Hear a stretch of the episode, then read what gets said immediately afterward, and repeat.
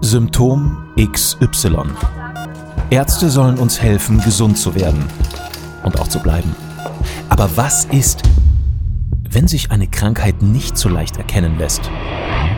Oftmals behandeln Mediziner nur die Symptome statt die Ursachen.